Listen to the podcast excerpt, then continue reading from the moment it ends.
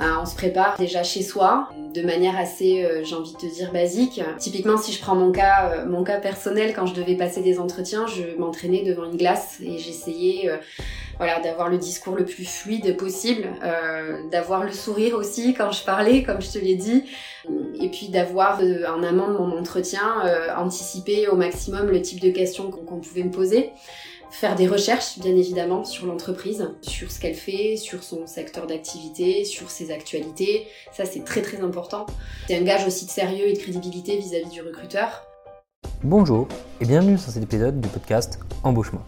Je m'appelle Enguerrand Best et j'ai décidé de créer ce podcast pour que les étudiants puissent mieux comprendre ce qu'il se passe dans la tête d'un recruteur, qu'il soit RH ou bien chef d'entreprise.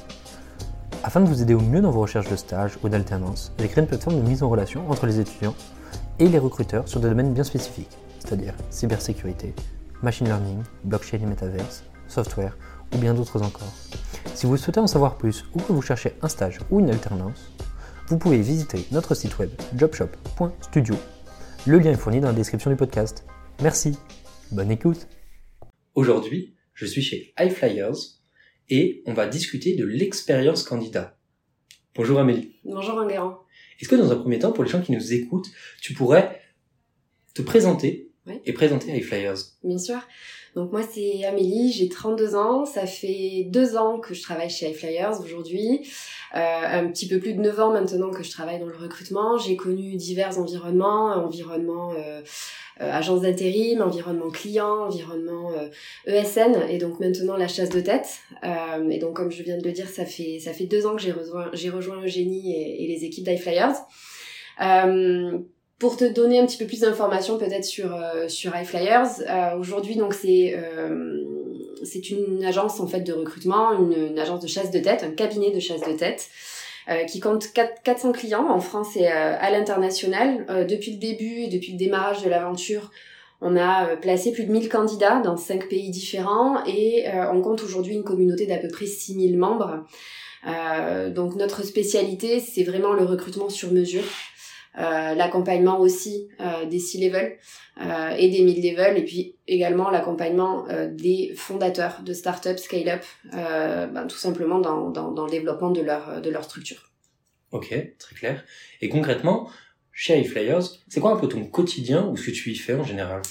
Bah, mon quotidien, c'est aujourd'hui l'accompagnement de, de, mes clients. Alors un accompagnement qui va vraiment être premium, euh, du, du, de la définition du besoin, si tu veux, que l'on va euh, vraiment creuser euh, aux côtés de notre client euh, dès le départ. Donc c'est vraiment prendre le temps de, comprendre tous les tenants et aboutissants de la mission, d'accompagner aussi notre client dans sa réflexion, d'être en posture de conseil pouvoir vraiment l'amener aussi parfois euh, euh, à creuser son besoin, à le, à le redéfinir parfois euh, en fonction aussi des, des, situations.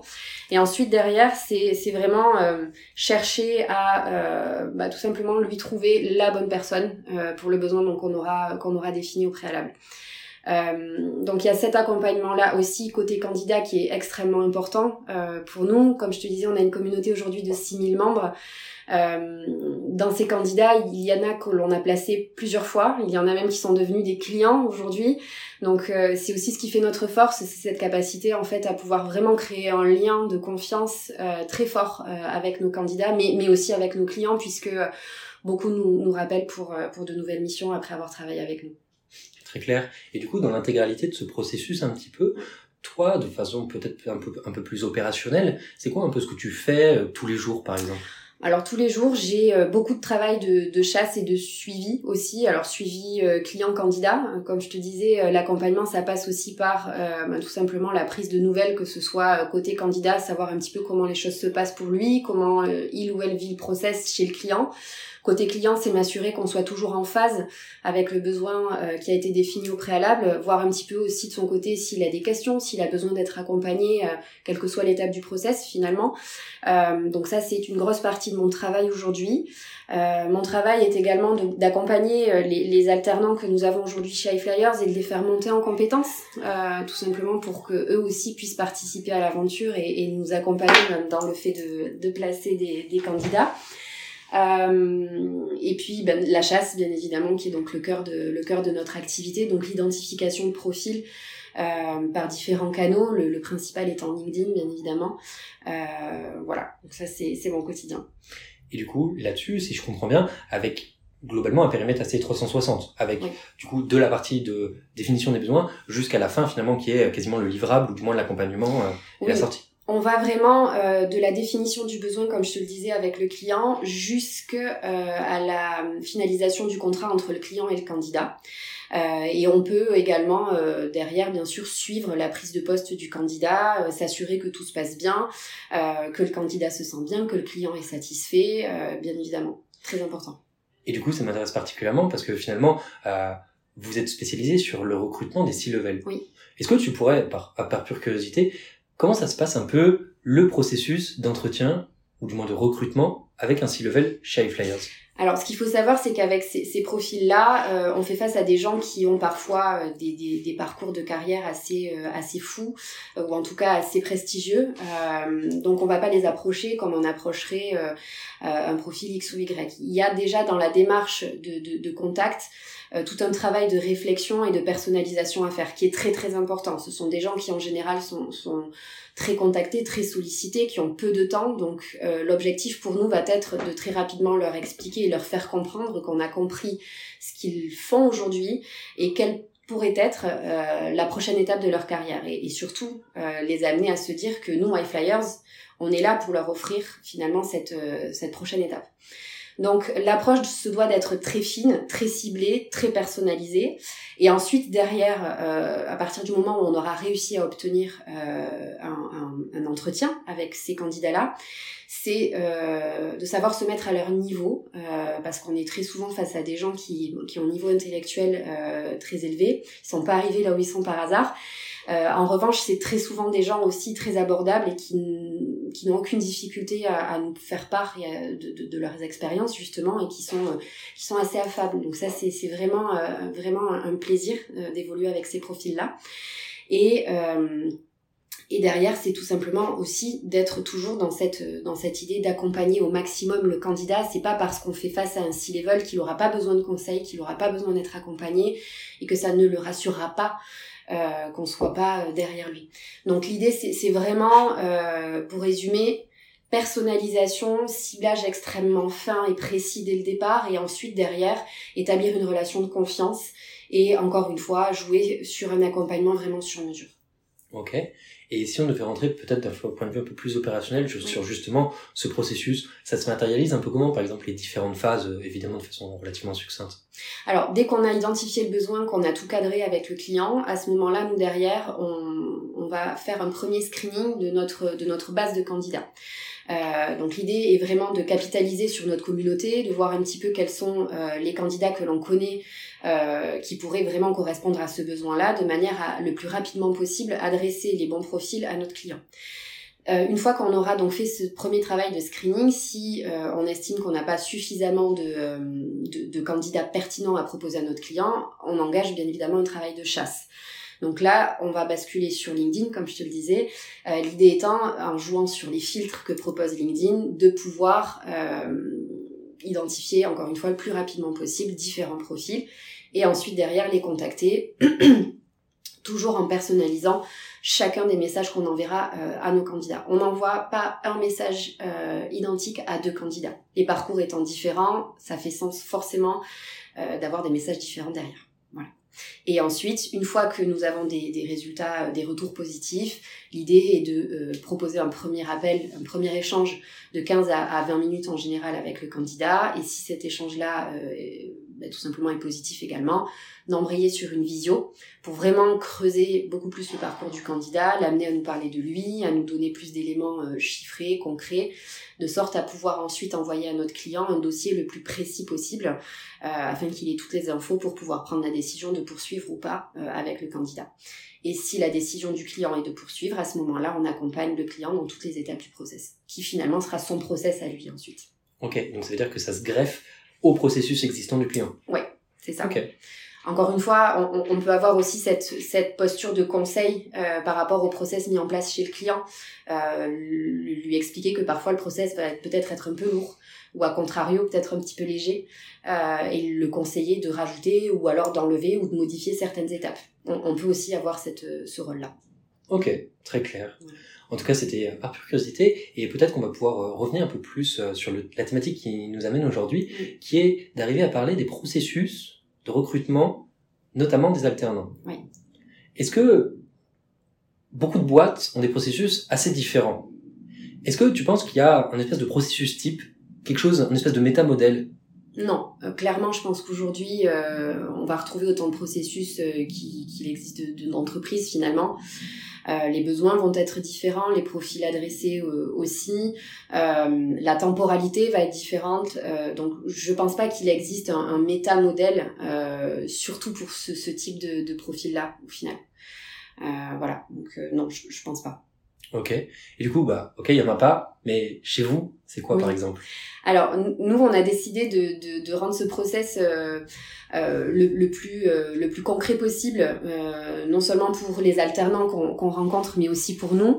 Euh, l'idée étant qu'à partir du moment où on a identifié des profils qui nous intéressent, il y a un premier échange qui se fait encore une fois de manière téléphonique assez rapide de façon à, vraiment cerner euh, les attentes, euh, voilà les, projections aussi de l'alternant par rapport à son alternance, à son année d'alternance, ses besoins aussi, son rythme, voir si tous ces éléments-là euh, pratico-pratiques finalement collent euh, avec ce qu'on est en capacité d'offrir nous. Euh, il y a aussi un premier screening sur la personnalité, les motivations qui se font à ce moment-là. Euh, si la personne donc euh, nous a convaincus et que, euh, que tous les voyants sont, sont ouverts, à ce moment-là, on va convier donc le, le, candidat à un échange en, en visio. et donc lors de cet échange en visio qui dure en général une heure, on va également proposer un petit un petit use case à réaliser. Euh, et à l'issue de ce use case qu'on débriefe euh, en direct avec le, le candidat, euh, soit le process va, va en rester là, soit si le use case est, est, est, bon et pertinent, on va proposer à l'alternant de venir rencontrer en fait toute l'équipe autour d'un café pendant une heure.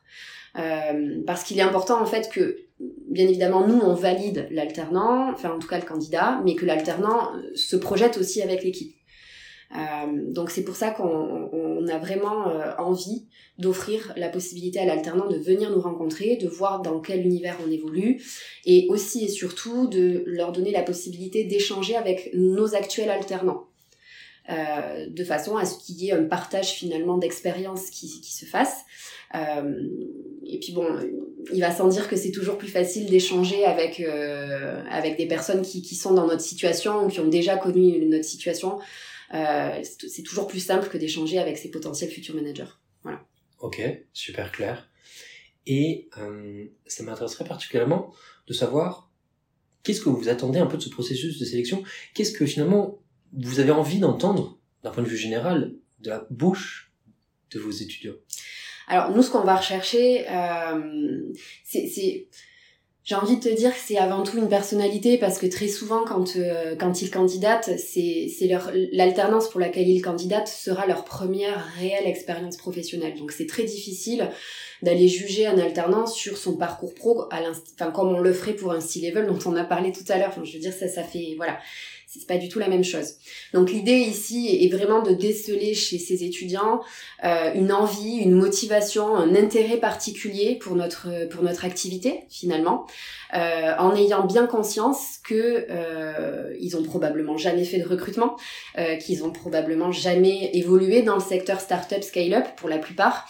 Euh, et que donc tout ça sera euh, bah, sera à apprendre finalement au début de l'alternance. Donc l'idée est vraiment plus d'axer l'échange sur quelles sont tes envies, quels sont tes besoins, comment tu te projettes, qu'est-ce que tu attends de ton manager, qu'est-ce que tu aimes, qu'est-ce que tu n'aimes pas. Donc vraiment essayer de faire plus connaissance avec la personne euh, plus qu'avec le parcours finalement de la personne. Voilà, ça c'est vraiment important pour nous. Ok, très clair. Juste un petit point anecdotique. Euh, tu as parlé de start-up essentiellement. Vos clients sont restreints aux start-up ou vous avez aussi d'autres ouvertures? On a majoritairement des start-up, des scale-up. On ne travaille pas ou très très peu avec des grands groupes. Euh, c'est pas un choix euh, particulier, c'est juste qu'en fait, les, clients qui viennent à nous euh, sont majoritairement des startups, des scale-up qui nous connaissent via le bouche à oreille. Euh, voilà, c'est comme ça que les choses se sont euh, se sont faites et continuent à se faire aujourd'hui finalement. Pas de souci. Et du coup, ce qui pourrait être intéressant maintenant tout de suite, c'est d'arriver à rentrer un peu plus en profondeur dans chacun des différents processus, mm-hmm. notamment en parlant aujourd'hui tout de suite euh, du processus téléphonique, ou du moins qui est fait chez vous par, par téléphone. Concrètement, est-ce que tu peux déjà nous en dire un peu plus là-dessus? Qu'est-ce qui, qu'est-ce qui est cherché d'un point de vue euh... Oui. Alors, ce qu'on va rechercher lors de ce premier échange téléphonique, qui, euh, qui dure entre 15 et 30 minutes, hein, euh, c'est déjà de, de, savoir à qui est-ce qu'on s'adresse. Euh, donc ce, ce qu'a fait l'alternant ou en tout cas l'étudiant jusqu'à présent. Quel est son projet, son projet pour la rentrée prochaine? Dans quelle école est-ce qu'il ou elle compte s'inscrire? Quel sera le programme, le rythme? Euh, pourquoi euh, il ou elle a candidaté à notre annonce quand euh, c'est eux qui ont candidaté? quand c'est nous qui sommes entrés en contact avec eux via parfois leurs établissements scolaires, c'est finalement est-ce que il ou elle connaît un petit peu le secteur du recrutement, quelles ont été ses précédentes expériences professionnelles, qu'est-ce que c'est pour lui qu'un bon recruteur, qu'est-ce que qu'est-ce que ça lui évoque? Chercher un petit peu à comprendre aussi ce qui va donc comme je te disais être important pour pour lui ou elle au quotidien euh, on est plus vraiment dans une démarche de faire connaissance avec la personne et encore voir, encore une fois, pardon, voir si opérationnellement, en termes de rythme, de formation et d'attente par rapport au projet professionnel, euh, les choses, les choses collent finalement. Ok, très clair. Et sur cette partie justement de finalement de motivation et de comprendre ce qui anime ton candidat et de le découvrir personnellement, comment ça se passe? Comment tu découvres quelqu'un? Enfin, quelle méthodologie vous pouvez appliquer par exemple?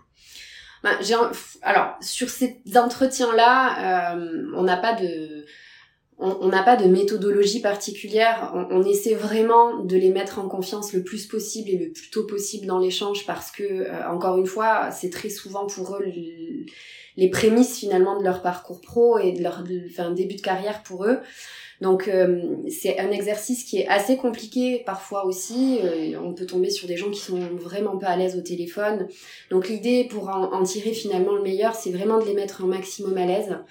Euh, chercher vraiment à voilà à, les rassurer aussi sur le fait que on n'est pas là pour pour leur dire pour les juger déjà mais simplement pour voir si leur projet colle avec notre projet euh, et, ensuite, c'est vraiment euh, en termes de, de, de, préparation aussi. Forcément, on privilégiera un étudiant qui se serait un minimum préparé et euh, qui sera un minimum qui on est, à un étudiant qui n'aura aucune idée de qui nous sommes, de ce que nous faisons et qui sera incapable de, de, se souvenir du, du, nom de la société avec qui il échange. Ce sont des choses qui arrivent, malheureusement. Ça, c'est pas de bol.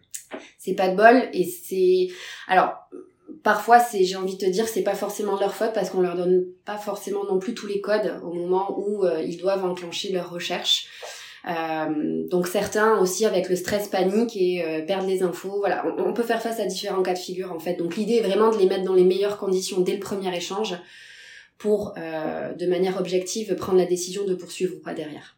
Moi, il y a aussi une question que je me pose, ou du moins que quelques-uns pourraient se poser. Pourquoi est-ce que le premier entretien est par téléphone? Alors parce que déjà ça nous fait gagner euh, nous du temps, euh, parce que ça permet aussi de, de, de parfois de filtrer, hein, comme je te disais, si opérationnellement la, formation ne colle pas. On, a eu le cas de, de, candidats qui sont arrivés en fin de process. Euh, et pour lesquels l'école a finalement dit non parce que euh, l'alternance qu'on allait proposer n'était pas suffisamment généraliste, par exemple. Donc euh, le candidat, la candidate en l'occurrence, euh, était persuadée d'avoir trouvé une alternance et nous une alternance euh, et en réalité l'école a dit stop. Donc valider déjà ces premiers items euh, lors d'un premier échange téléphonique nous permet déjà de sécuriser, d'éviter ce genre de choses euh, très déceptives et pour le candidat et pour nous et donc de, de, ne pas perdre de temps. Typiquement, on, on, est vraiment sur ce type de sur ce type de problématique là et c'est aussi pour ça qu'on a mis en place ce, ce premier filtre. Et euh, au-delà de ça, tout à l'heure, tu parlais aussi de ce que vous cherchiez et finalement de euh, les motivations que vous voulez découvrir. Ça, pourrait être quoi, par exemple, euh, des choses qui vont faut retenir votre attention? Alors déjà, un certain, un certain, un certain dynamisme, une voix, une voix souriante, par exemple. alors moi, je vois mes alternants cette année se sont un petit peu moqués de moi parce que je leur disais, il faut que tu souris même au téléphone. On va t'entendre sourire au téléphone, mais C'est bête, mais c'est très important. Euh, typiquement, on passe notre journée au téléphone avec des candidats euh, qui sont parfois sous stress et le fait d'avoir quelqu'un de souriant, euh, même au téléphone, ça s'entend, ça détend et, et, ça fait aussi plaisir d'avoir quelqu'un de bonne humeur en face de soi ou en tout cas au bout du fil. Donc ça, c'est important. On est une équipe assez dynamique qui travaille très sérieusement sans forcément tout prendre au sérieux. Donc c'est aussi important pour nous d'avoir des gens que l'on va pouvoir projeter dans cette ambiance-là. Euh, et puis ensuite, c'est de la curiosité intellectuelle, l'envie d'apprendre, euh, parce que alors nous, on, va on va les former. L'idée chez nous, c'est vraiment pas qu'ils fassent les photocopies et le café, c'est qu'ils vraiment qu'ils prennent part à la vie de la boîte. Euh, donc c'est cette envie-là de se projeter, de d'apprendre. Euh, et, et l'honnêteté intellectuelle de dire qu'on sait pas et que mais on est là pour apprendre et qu'on a envie et qu'on va se donner et voilà et ça c'est important pour nous ouais. Ok, très clair on doit faire transparaître tout ça. Ouais. Comment est-ce qu'on se prépare à ça? Bah, on se prépare, euh, on se prépare déjà chez soi, euh, de manière assez, euh, j'ai envie de te dire basique. typiquement, si je prends mon cas, mon cas personnel, quand je devais passer des entretiens, je m'entraînais devant une glace et j'essayais voilà d'avoir le discours le plus fluide possible euh, d'avoir le sourire aussi quand je parlais comme je te l'ai dit euh, et puis d'avoir euh, en amont de en amont de mon entretien euh, anticipé au maximum le type de questions qu'on qu'on pouvait me poser. Faire des recherches bien évidemment sur l'entreprise euh, sur ce qu'elle fait sur son secteur d'activité sur ses actualités. Ça c'est très très important. C'est un gage aussi de sérieux et de crédibilité vis-à-vis -vis du recruteur.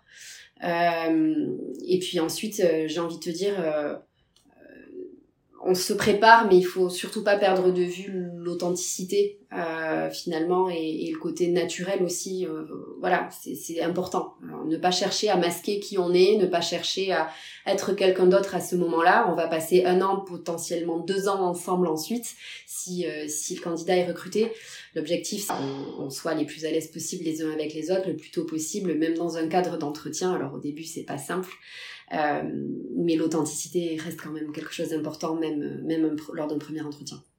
Et tu parlais de questions type. Est-ce que tu as quelques exemples, euh, quelques exemples ou du moins, on va dire, euh, trois à cinq questions qu'il faut vraiment, pour le coup, on peut pas faire l'impasse dessus?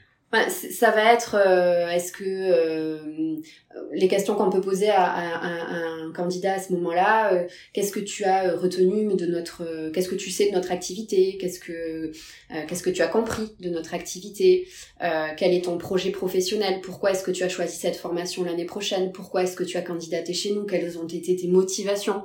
Qu'est-ce qui est important pour toi ou qu'est-ce qui sera important pour toi l'année prochaine euh, qu'est-ce que tu attends de ton ou de ta manager l'année prochaine euh, Est-ce que tu as éventuellement des craintes, des interrogations euh, Voilà, ce genre de ce genre de questions principalement. Ok, donc je suis étudiant. Ouais. Je réussis le premier entretien. Ouais. C'est quoi la suite? C'est quoi le la deuxième partie ou la deuxième étape dont, ouais, on, a, parlé La suite, ça va être donc une visio euh, avec euh, donc avec d'autres personnes que la première personne avec qui tu auras échangé, qui en l'occurrence chez nous est, est Arancha. Donc l'entretien en visio se fait euh, avec euh, une talent strategist, euh, donc une personne qui est en CDI euh, chez, chez iFlyers. C'est un entretien qui va durer à peu près une heure en visio, euh, avec un entretien, un use case, un entretien technique. D'accord? Donc la première partie de l'entretien, on va faire connaissance, même si Arancha nous aura euh, débriefé son, son, premier échange et nous aura donné les, les premières informations. L'objectif est encore une fois de remettre le candidat ou la candidate à l'aise, faire un petit peu connaissance et surtout voir ce qu'il ou elle a retenu de son échange avec Arancha. Est-ce qu'il ou elle a des questions, surtout, euh, et ensuite derrière c'est de creuser un petit peu plus, voir quel, quel enfin, voilà, qu'est-ce qu'il a compris du métier, qu'est-ce que ce serait pour lui un, bon recruteur, qu'est-ce que, est-ce qu'il a déjà gravité dans l'univers des startups, des scale-up par exemple, euh, son niveau d'anglais aussi, parce que ça c'est quelque chose d'important pour nous, euh, comme on travaille à l'international euh, et que les, les alternants seront en contact avec les candidats, l'anglais est clairement un plus chez nous. Voilà, et donc ensuite, une fois qu'on a, on a, on a échangé et creusé un petit peu avec le, le candidat, on passe donc au use case, euh, qui est donc la, la deuxième partie de, de l'entretien. Ça veut dire que les questions, par exemple, quand tu parlais tout à l'heure de si un candidat a des questions, c'est fait un peu au début de cet entretien-là? Oui, En fait, l'idée, c'est de vraiment pouvoir euh, capitaliser sur l'échange qu'a eu Arancha en amont euh, et de, de, pouvoir aussi rassurer parfois le candidat qui peut avoir des questions par rapport à l'entreprise, par rapport à notre travail, par rapport à ce qu'on fait, au type de client qu'on adresse. On part du principe que euh, Arancha va vraiment poser les bases lors du premier échange avec le candidat sur l'activité d'iFlyers, mais qu'il y a très probablement euh, des choses qui amèneront d'autres questions côté candidat. D'autres questions par rapport à ses attentes euh, scolaires, d'autres questions par rapport à son accompagnement, à l'activité d'iFlyers. Euh, à notre métier aussi tout simplement. Euh, donc on est là pour vraiment les rassurer aussi à cette étape-là et leur expliquer aussi ce que nous on fait puisque on, Rancha et nous ne faisons pas la même chose. Donc là on rentre vraiment dans le vif du sujet, on leur explique ce que c'est que le métier de chasse de tête, l'approche, etc. On rentre beaucoup plus dans les détails et euh, on est pour le coup dans, dans un réel échange avec le, avec le candidat. Moi j'aimerais inverser les rôles deux minutes. Ouais. Parce qu'il y a une question qui m'interpelle. Tu demandes par exemple qu'est-ce que c'est qu'un bon recruteur? Et j'aimerais, j'aimerais bien te poser la question en tant que recruteur et que tu puisses répondre en tant que candidat. C'est quoi un bon recruteur? Moi, la vision que j'ai euh, du, bon recruteur, euh, c'est déjà quelqu'un qui, a une grande capacité d'écoute, d'écoute active euh, de la personne qu'il a en face euh, de lui. Euh, qui sache rebondir, capter les signaux, même les plus faibles, que ce soit dans l'expression verbale ou non verbale aussi du candidat. Alors en visio, ça biaise un petit peu les choses, mais quand on faisait des entretiens en, en présentiel, le non verbal est très important. Quelqu'un qui sache aussi faire preuve d'empathie, euh, se mettre un petit peu à la place euh, du candidat, voire même du client. ça, c'est aussi quelque chose d'important et, surtout quelqu'un qui est de, de grande capacité euh, analytique, euh, être capable de projeter un candidat chez un client ou euh, de projeter euh, un client dans un univers un petit peu différent de celui dans lequel il a l'habitude d'évoluer, c'est aussi quelque chose d'important. C'est-à-dire, j'entends par là proposer des candidats auxquels le client n'aurait pas nécessairement pensé de prime abord et l'amener à réfléchir par rapport à ça. C'est selon moi aussi quelque chose d'important à avoir.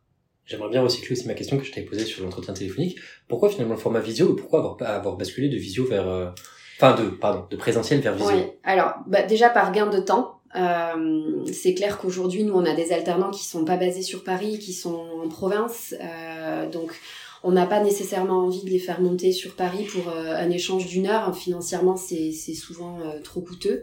Donc la visio nous permet vraiment de, de gagner du temps. Euh, et puis parce que tout simplement, ça nous en fait gagner aussi à nous beaucoup euh, en termes de process. voilà, c'est majoritairement pour ça. et puis là, c'est vrai qu'on va on va prochainement euh, déménager, changer de locaux. On aura donc nos propres, euh, nos propres salles de réunion. Euh, ce sera beaucoup plus pratique pour nous d'organiser des entretiens en présentiel dans nos nouveaux, dans nos nouveaux locaux. Grave. Et toujours sur cette thématique-là, oui. dans cet entretien-là, ou du moins dans cette phase d'entretien, tu parles de use case. Oui. Ça fait peur. Ça fait peur. non, là aussi on dédramatise beaucoup les choses. En fait, pardon, on leur, euh, on les accompagne vraiment euh, euh, sur le sur cet exercice. Donc on leur envoie un, petit brief client vraiment très synthétique et, et, simplifié, à l'instar de ce qu'on peut avoir parfois avec certains de nos clients. Il est envoyé en amont? Il est envoyé pendant le pendant la visio. On fait tout en même temps pour vraiment voilà essayer de les, les rassurer au maximum. Euh, en leur expliquant bien qu'on nous ne baserons pas notre choix uniquement sur euh, sur le use case, mais que c'est un ensemble de, de, critères qui seront évalués, que le use case fait partie de ces critères, mais que ce n'est pas euh, un élément décisionnel unique. Donc on les rassure déjà par rapport à ça, on lit le brief avec eux, on leur explique euh, chacun des termes qu'ils ne comprendraient pas. Euh, on a des termes propres type SaaS, Product Manager, enfin voilà, des, thématiques euh, qui n'auront probablement jamais abordées. Donc on, on, on échange là-dessus et on répond à leurs questions systématiquement. Et ensuite, donc, on leur explique le déroulé de l'exercice, qui consiste, ici en l'occurrence, à analyser cinq profils LinkedIn qu'on leur aura identifiés au préalable. Donc, on leur dit, on vous donne 20 minutes pour regarder ces profils LinkedIn, euh, et à l'aune du brief qu'on vous a envoyé, de nous expliquer, de nous dire qui est-ce que vous retiendrez, qui est-ce que vous ne retiendriez pas. L'objectif pour nous étant euh, donc déjà de, de, de mettre un, un, chrono, donc 20 minutes, on se déconnecte pendant ces 20 minutes, on les laisse vraiment euh, tranquillement faire l'exercice, et au bout des 20 minutes, on se reconnecte. L'idée, donc, comme je te disais, c'est vraiment de leur donner un, temps, un temps précis pour réaliser l'exercice et de voir comment est-ce qu'ils ont géré, entre guillemets, la pression du, de l'exercice, parce que certains d'entre eux se mettent une grosse pression malgré tout. Donc, euh, voir un petit peu comment ça se passe pour eux. Et ensuite, c'est de débriefer avec eux et voir quelles questions ils se sont posées pour analyser ces profils-là, à l'aune des critères que l'on aura évoqués euh, lors du, de la lecture du brief. Et en fait, on se rend compte qu'on a des résultats extrêmement différents euh, d'un candidat à l'autre, même pour ceux qui auraient déjà fait du recrutement initialement. Avoir fait du recrutement initialement est pas gage de réussite à cet exercice-là, et ça, c'est une grande surprise pour nous. Euh, donc, c'est finalement un, un, petit, un petit exercice qui est très, euh, très parlant. Euh, et qui nous a permis parfois de, de, enfin qui nous a beaucoup surprise euh, à certains à certains moments, mais voilà, qui, qui est très intéressant une courte précision. Le use case est fixe? Oui, c'est le même pour tout le monde. Tout le temps? Tout le temps. Ok, ça marche, ça va. Et j'aimerais aussi creuser une, chose en plus en détail, c'est la partie de restitution, justement, à l'issue de ces 20 minutes de chrono. Comment concrètement vous l'agencez? Comment ça se passe un peu? Vous dites, ok, le candidat, restitue-nous ce que tu as fait. Comment ça se passe un peu? Oui, on va lui demander alors, euh, donc déjà on va lui demander comment ça s'est passé. Euh, pour lui ou elle. Euh, et ensuite, on va lui dire, donc, on, va reprendre profil par profil. Et donc, on va laisser le candidat nous dire si oui ou non il, aurait retenu le candidat en question et pourquoi? Quels sont ses arguments? Quels, sont les arguments qui font qu'il l'aurait retenu? Quels sont ceux qui font qu'il ne l'aurait pas retenu? On le laisse expliquer.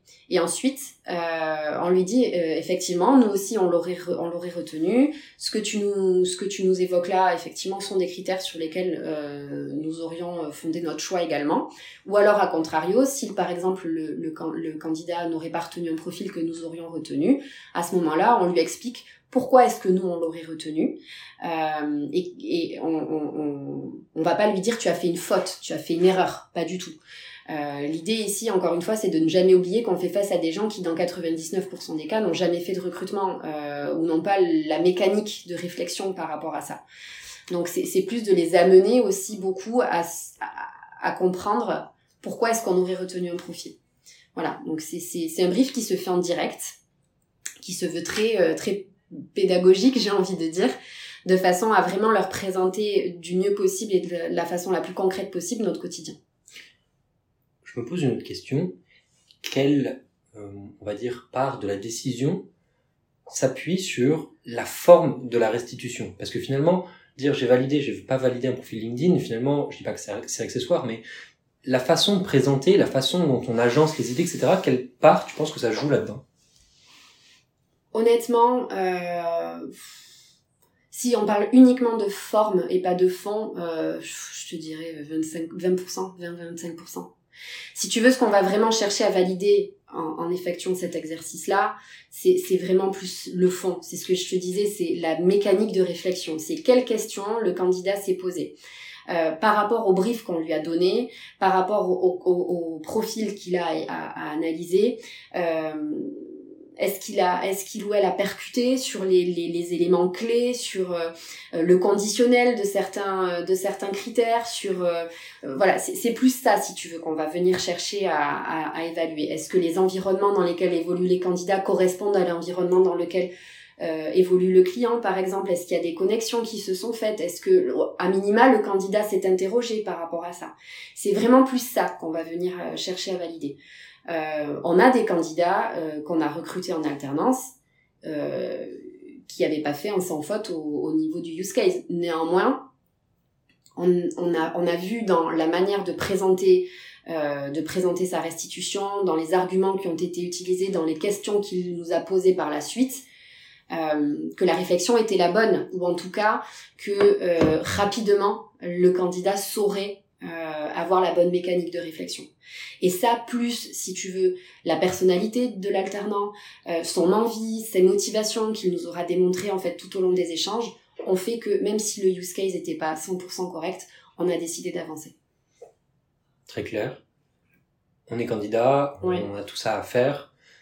Comment est-ce qu'on se prépare? Parce que ce qui est tout à l'heure, ce que je voulais dire avec ma question, c'est que vous avez un entretien fixe. Enfin, du moins, vous avez un use case fixe il se trouve que toutes les boîtes n'ont pas le même use case. Comment est-ce qu'on se prépare à un use case que potentiellement on ne connaît pas à l'avance ou du moins qu'on qu'on découvrira euh, le jour de le jour J? Alors, c'est assez compliqué de se préparer à quelque chose qu'on ne connaît pas par définition. Euh, je dirais que ici, euh, on, les avertit quand même en amont. Arancha leur explique euh, à l'issue de l'entretien téléphonique que euh, lors de la prochaine étape, ils auront un petit exercice à réaliser. Donc ils sont au courant. On ne les prend absolument pas de cours quant au fait qu'il va y avoir un petit use case. c'est vrai que volontairement, on leur donne pas d'informations en amont parce que ça fait aussi partie du, jeu finalement. On travaille sous stress en permanence quand on est chez Highflyers. Euh, on a des nouvelles choses qui nous arrivent euh, de tous les côtés, euh, des nouvelles informations, des nouvelles demandes qui nous arrivent en permanence. Euh, donc l'adaptation fait aussi partie finalement des et la réactivité font aussi partie des critères importants pour nous. Donc et la gestion du stress.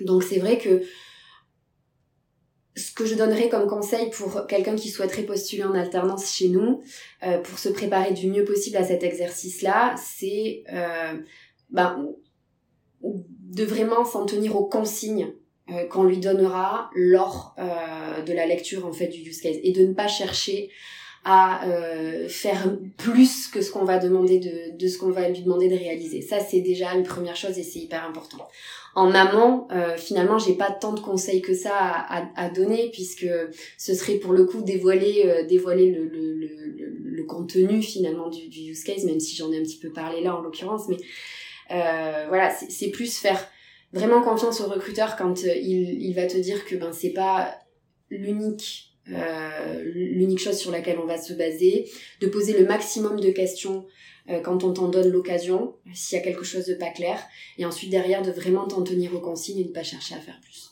Mais du coup, euh, c'est pas juste, euh, tu triches, t'anticipes mes questions, parce que j'allais te demander bah, finalement quels sont les bons tips qu'on peut utiliser tout au long de ce processus dans le feu de l'action justement? Bah, c'est vraiment de, de, faire preuve pour le coup d'écoute active. Euh, C'est-à-dire que c'est ce que je disais tout à l'heure, c'était une des qualités pour moi d'un bon recruteur.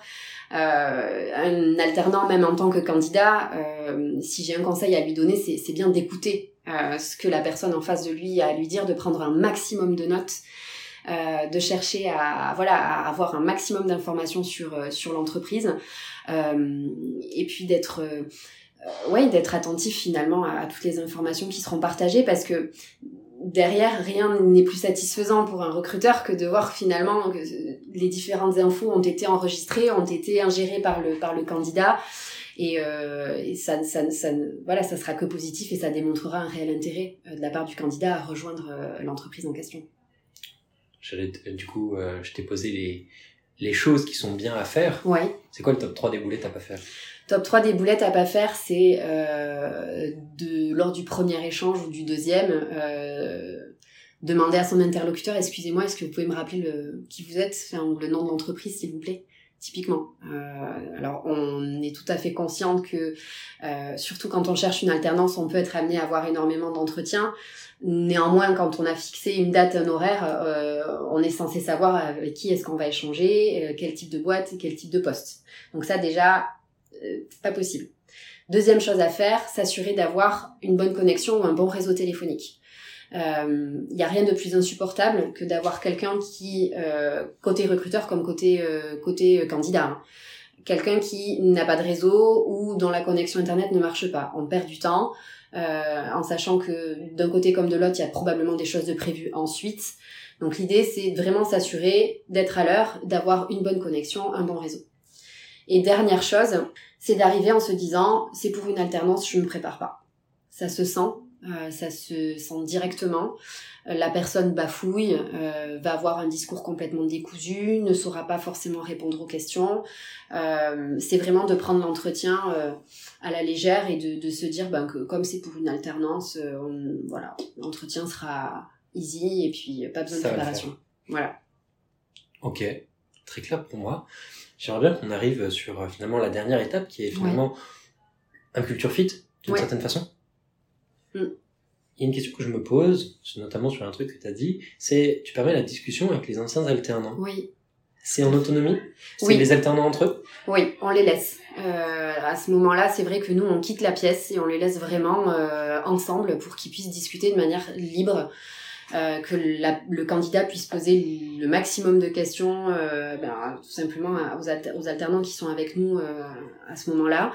Euh, l'objectif est de vraiment, euh, encore une fois, mettre à l'aise le candidat et faire en sorte qu'il découvre vraiment iFlyers, l'univers d'iFlyers, notre façon de bosser pour qu'il puisse se projeter au maximum.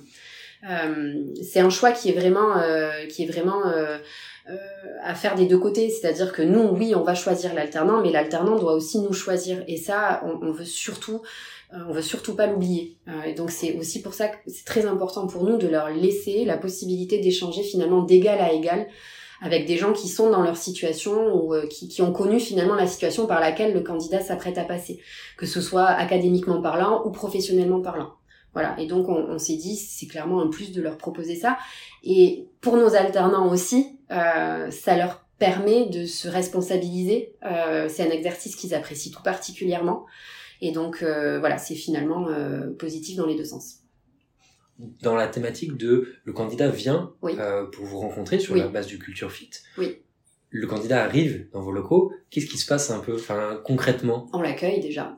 on va le, on va le chercher parce que déjà c'est vrai que c'est la première impression est très importante. Encore une fois, dans un sens comme dans l'autre. Euh, C'est-à-dire que euh, nous, on va, s'attacher vraiment à cette première impression, mais l'alternant aussi euh, va s'attacher à la première, la première impression qu'il aura de la personne qui viendra le chercher. Donc systématiquement, on, va les accueillir. Encore une fois, les rassurer, leur expliquer qui est-ce qu'ils vont rencontrer, parce que très souvent, quand on les fait venir, on s'arrange pour qu'il y ait un maximum de personnes au bureau. Euh, et ça, ça peut être très impressionnant pour quelqu'un qui arrive de se retrouver face à une équipe de 5, 6, 7, 8 personnes, face à la CEO de, du cabinet. Voilà, donc ça, même si c'est des choses qu'on leur, on leur aura expliqué à l'oral en amont, on leur rappelle quand on vient les, quand on va les, les chercher. Et ensuite, donc on amène la personne, enfin le candidat dans le bureau, on lui montre où est-ce qu'on travaille, on lui fait visiter, euh, et ensuite on va tout simplement euh, à la machine à café, on se pose à la machine à café. C'est en fait une heure pleine qu'on aura qu'on aura euh, booké dans les agendas de tout le monde. Donc pendant une heure, tout le monde sait que ben, on est dédié à l'accueil et à l'échange avec l'alternant, voilà, à 100%. Donc ça c'est très important aussi. L'idée c'est pas de passer, je bois une gorgée de café avec toi, je te dis bonjour, coucou et je m'en vais. Non, c'est vraiment de se poser et d'échanger de manière vraiment tranquille avec le candidat. Et donc ensuite, durant cette heure-là, on va à partir d'à peu près une demi-heure, trois quarts d'heure, laisser une fois qu'on aura creusé, etc., laisser vraiment les alternants entre eux avec le candidat. Et, nous, on va s'éclipser. Et quand euh, cette, ce, petit laps de temps-là, ce petit échange-là sera terminé, on va raccompagner le candidat, bien évidemment. Euh, bah, savoir aussi comment ça s'est passé, comment il a vécu les choses, et lui expliquer la suite du process. Lui dire quand est-ce qu'on reviendra vers lui ou vers elle, euh, et lui dire qu'on reviendra de facto systématiquement vers elle ou vers lui par téléphone. Voilà petite question qui peut paraître anecdotique. Comment est-ce que d'un point de vue candidat, on annonce à une boîte que finalement on va pas la rejoindre et qu'on veut aller ailleurs Comment est-ce que comment est-ce que ça se dit? Comment est-ce qu'on peut le formuler? Euh, On a eu le cas cette année. Euh, on a d'ailleurs la candidate en question. Euh, on souhaitait la, la, recruter. Elle a choisi plutôt de partir ailleurs. Elle nous a fait un mail très clair, très précis, très bien rédigé il y a, je veux dire, on est à l'aise avec ça. On, a, on a conscience que euh, ils ont en général plusieurs process en cours. Euh, la, voilà, c'est vraiment une lutte pour recruter des alternants, euh, surtout sur la, fin de l'année, euh, la fin de l'année scolaire, j'entends. Donc, on a conscience qu'ils ont plusieurs process enclenchés. Euh, donc j'ai envie de te dire, c'est finalement le, dire le plus simplement possible. Euh, pas hésiter, surtout lors des premiers échanges aussi, à dire qu'on a d'autres process en cours. Jouer carte sur table, être franc. Euh, c'est d'ailleurs une question qu'on peut poser, euh, savoir s'il y a d'autres process en parallèle du nôtre. Euh, et le dire le plus simplement du monde, c'est-à-dire que ben, j'ai choisi d'aller ailleurs parce que finalement, ça correspond plus à mon projet professionnel, où je me suis projetée. Nous, ce sera de toute façon des feedbacks qu'on enfin qu'on comprendra avec avec plaisir parce que ça nous permettra aussi derrière si jamais c'est un problème de culture fit de chercher à comprendre pourquoi de chercher à nous améliorer sans cesse pour proposer un process qui permettra peut-être la prochaine fois d'éviter ce genre de situation. Décidément, c'est une manie. T'anticipes toutes mes questions. J'allais te demander justement la partie feedback. Oui. C'est, mais du coup, tu as répondu et du coup, c'est une thématique d'amélioration continue, donc finalement, mettre de la transparence. Oui, on est vraiment partisane de la transparence et comme je te disais tout à l'heure, de l'honnêteté intellectuelle. Euh, chez nous, euh, voilà, c'est la perte de temps, c'est quelque chose qu'on va éviter au maximum. Donc, euh, plus l'échange sera clair, franc et honnête dès le départ, et mieux ce sera. Donc, euh, oui, avoir du feedback euh, quand on est une entreprise, c'est très important, tout comme faire un feedback au candidat l'est. Euh, parce que voilà, on, est sans cesse, comme tu l'as dit très justement, dans une démarche d'amélioration continue. Euh, notre objectif, il n'est pas parce que on a besoin de recruter des alternants et que ce sont des alternants, de garder un process figé euh, et de se dire ben, que notre process est le meilleur et qu'on l'améliorera pas. Pas du tout. Euh, au contraire, il est de se dire c'est une population très difficile à recruter, faut pas croire. Euh, ils sont très demandés, très approchés, très chassés pour certains. Donc l'idée est de se dire qu'est-ce qu'on peut proposer de, de, de, mieux encore finalement pour l'année prochaine faciliter ces recrutements-là? Et qu'est-ce qui dans quel secteur, dans quel, sur quelle partie du process est-ce qu'on peut s'améliorer? Très clair. Il se trouve que j'ai un défaut. Euh, je suis un peu ingénieur de formation et du coup je suis un peu carré. ouais. Et euh, j'ai souvent des questions qui sont un peu des questions de routine, des questions rituelles. Mhm. Et euh, j'aimerais t'en poser trois. Oui. La première, c'est est-ce que tu as une anecdote de recrutement, quelque chose qui t'a marqué dont tu pourrais nous parler? Ouais. Euh, bah, je, je, te dirais que j'en ai même deux. Euh, j'en ai une drôle et une un peu moins drôle. Euh, tu veux que je commence par laquelle? Par la drôle, par la pas drôle? La pas drôle. La pas drôle. La pas drôle, c'est euh, typiquement le cas d'un candidat qui va arriver en fin de process, qui va signer son contrat, qui doit démarrer euh, à une date X et qui le matin de ce jour X envoie un message à ton client en lui disant ben, finalement euh, j'ai aussi signé ailleurs et j'ai choisi d'aller ailleurs. Voilà. Ça c'est l'anecdote pas très très drôle. Ça m'est arrivé une seule fois et j'avoue que ça a été ça a été assez compliqué à gérer notamment avec le client. Mais euh, on l'a géré, tout à fait, tout est, tout s'est, tout s'est bien passé, mais, euh, mais, mais c'est vrai que sur le moment, euh, mais c'est pas drôle. C'est pas cool, ouais, c'est pas drôle, voilà. Et l'anecdote un petit peu plus drôle, euh, bah, c'est des anciens. Euh, c'est typiquement Audrey, qui est aujourd'hui ma collègue que j'avais recrutée pour me remplacer sur un ancien, ancien poste, qui aujourd'hui et que j'ai redébauché une deuxième fois pour venir travailler chez nous. Et, et aujourd'hui, ça fait un peu plus d'un an qu'elle est là. Euh, et tout se passe très bien. Et voilà. Et donc on, se suit comme ça euh, de boîte en boîte. Et euh, et j'avoue que je, je, suis super contente de l'avoir. Et toute l'équipe est super contente aussi de l'avoir. Donc ça c'est plutôt plutôt chouette. Le smile ouais clairement une question qui est peut-être pour le coup qui donne peut-être moins le smile c'est on parle beaucoup du coût d'un mauvais recrutement et de l'impact que ça peut avoir concrètement comment est-ce que tu estimes le coût d'un mauvais recrutement? Comment est-ce qu'on va l'estimer? Ça va surtout être euh, déjà euh, en fonction du, du, poste. Le coût sera pas forcément le même en fonction des. On parlait du C-level tout à l'heure. Euh, le coût d'un recrutement manqué pour un C-level, on va clairement être sur sur beaucoup d'argent, beaucoup de temps aussi perdu. Donc déjà, ça va dépendre de ça. en général, un, recrutement classique qui échoue, on est sur du 30 à 60 000 euros de perte. si on doit le chiffrer, c'est une moyenne, hein, c'est une fourchette très large, mais ça dépendra encore une fois du type de poste. Euh, et alors en termes de temps, euh, là aussi j'ai envie de te dire, c'est, c'est quelque chose qui peut être extrêmement variable. On, a des clients qui parfois font appel à nous parce qu'ils ne s'en sont pas sortis seuls ou parce qu'ils ont déjà fait appel à d'autres cabinets avant. Et donc ils, ils cherchent par tous les moyens finalement une solution et donc euh, le besoin est plus qu'urgent. Enfin, ça dépend de tout un tas de facteurs. Mais s'il y a un chiffre à retenir, ouais, je dirais que c'est cette fourchette-là de 30 000 à 60 000 euros en fonction des postes. Ok, très clair. Et par exemple, peut-être dans le cas plus précis d'un alternant, etc. Euh, alors ça va aussi coûter là pour le coup du temps, euh, du temps et, et j'ai envie de te dire euh, aussi potentiellement de l'argent. Nous c'est vrai que chez nous les alternants euh, font complètement partie du, du, du process en interne. Ce sont vraiment des gens qui ont un rôle un rôle primordial chez nous. Euh, ils nous accompagnent vraiment de manière très opérationnelle sur sur l'ensemble du déroulé des chasses.